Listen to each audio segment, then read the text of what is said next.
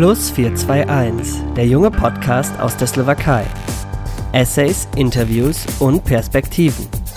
Heute mit Studierenden der Comenius Universität Bratislava.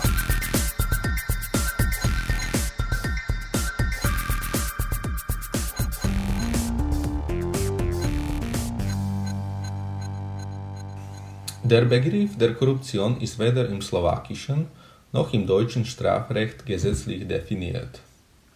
In der Rechtswissenschaft innerhalb Deutschlands geht es bei der Korruption um ein Handeln oder Unterlassen, das strafrechtlich verboten ist, währenddessen eine amtliche Funktion missbraucht wird, zudem es in Eigeninitiative oder auf Veranlassung kommt, welches auf die Gewährung oder Erlangung eines materiellen oder immateriellen Vorteils für sich oder einen Dritten gerichtet ist, wobei ein unmittelbarer oder mittelbarer Schaden oder Nachteil für die Allgemeinheit eintritt.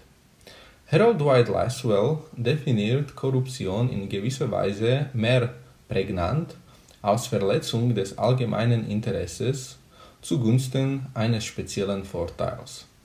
Bei der Korruption handelt es sich meiner Meinung nach um ein sehr aktuelles Problem innerhalb der Slowakei, aber auch in anderen postkommunistischen Ländern.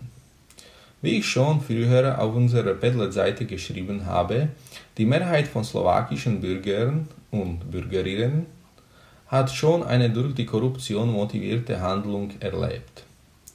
Die Korruption bzw. der weit verbreitete Nepotismus hat einen drastisch negativen Einfluss auf die Qualität der öffentlichen Dienste. Aus einer globalen Perspektive ist die Bekämpfung von Korruption wichtig, weil viele gewaltige Konflikte sowie auch völkerrechtliche Probleme ihren Ursachen in der Misshandlung der Staatsfunktionen haben. Obwohl die Amtsträger über die von der Öffentlichkeit anvertraute Macht verfügen, verursacht die Korruption häufig, dass diese Menschen gegen das öffentliche Interesse handeln. Wenn das passiert, können Leute völlig das Vertrauen zu dem Staat verlieren.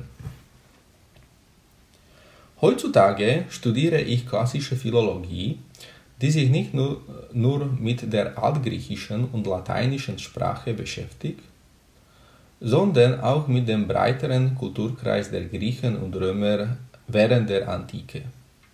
Klassische Philologie kann zu der Bekämpfung von Korruption beitragen, weil Korruption nicht ein Phänomen der modernen Welt ist, sondern schon in der Antike anwesend war.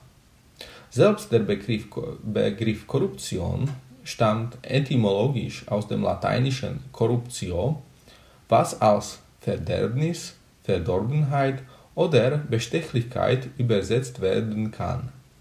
Die werbliche Form des Wortes, das ganze lexikalische Paradigma lautet corrumpo, corrumpere, corrupi, corruptum, war in der Terminologie des römischen Rechts mit der Subversion der gerichtlichen Urteile durch Bestechung oder Fälschung der Dokumente verbunden. Schon Cicero hat sich in seinen Werken De Republica, also über das Gemeinwesen, und De Legibus, also über die Gesetze, die Schädlichkeit der Korruption bemerkt und verlangte die Bestrafung von denen, die Bestechung bieten sowie auch annehmen. Cicero ist jedoch nicht bei den Wörtern geblieben. In dem Lex Tulia, das während des Konsulats von Cicero im Jahre 63 vor Christus verabschiedet wurde, handelt es sich um die Bekämpfung von Wahlkorruption, der sogenannte Ambitus auf Lateinisch. Ziel dieses Gesetzes war es, die Strafen, die in früheren Gesetzen niedergelegt wurden, zu erhöhen. Die Strafe für jemanden Verurteilten unter diesem Gesetz war zehn Jahre Exil. Die Lex Julia de Ambitu wurde zur Zeit des Augustus, also Jahr 18 vor Christus, verabschiedet und schloss diejenigen, die wegen Bestechung verurteilt wurden, für fünf Jahre aus den öffentlichen Ämtern aus. Ein weiterer Lex Julia de Ambitu wurde verabschiedet im Jahr 8 vor Christus, wahrscheinlich mit dem Ziel, das frühere Gesetz äh, von Jahr 18 vor Christus zu ändern. Alle Kandidaten mussten vor der Wahlagitation einen Geldbetrag hinterlegen, der verfällt, falls sie wegen Bestechung verurteilt wurden. Auch wenn die Strafe von Exil ist heutzutage nur sehr schwer vorstellbar, können wir, können wir uns mit der schon in der Antike vorgeschlagenen und teilweise auch realisierten Lösungen des Problems sich inspirieren lassen. Heutzutage sind in der Slowakei viele Menschen empört, dass eine nicht unbeträchtliche Zahl von Richtern in der Polizeirazzia Gewitter und Sturm festgenommen wurden und dass man sich Gerichtsurteile kaufen konnte, falls man die richtigen Leute kannte.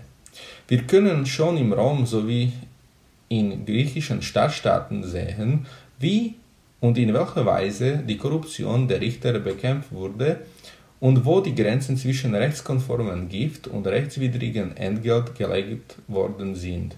Die Bekämpfung der Korruption, falls wir sie ernst meinen, wäre viel effektiver, wenn schon im Ausland oder in der Vergangenheit getesteten Lösungen implementiert würden, statt eigene durch die Methode von Versuch und Irrtum versuchen zu erdenken. Korruption kann man nicht natürlich ganz verdrängen, aber schon erniedrigen. Der Gesetzgeber könnte zum Beispiel seine Aufmerksamkeit auf präventiven Formen der Korruptionsbekämpfung richten. Die Kandidaten für öffentliche Ämter wie auch die Richter könnten unter der Pflicht stehen, der Ursprung ihres Vermögens zu bezeigen. Weiterhin ist auch eine Barkaution für die politischen Kandidaten wie im Raum denkbar. Am wichtigsten ist aber meiner Meinung nach die Einsetzung der Strafe des Verbots für eine bestimmte Zeit die öffentliche Amte zu bekleiden zum Beispiel für zehn Jahre wie in der Antike, was heutzutage bei der Straftat der Korruption nicht der Fall ist.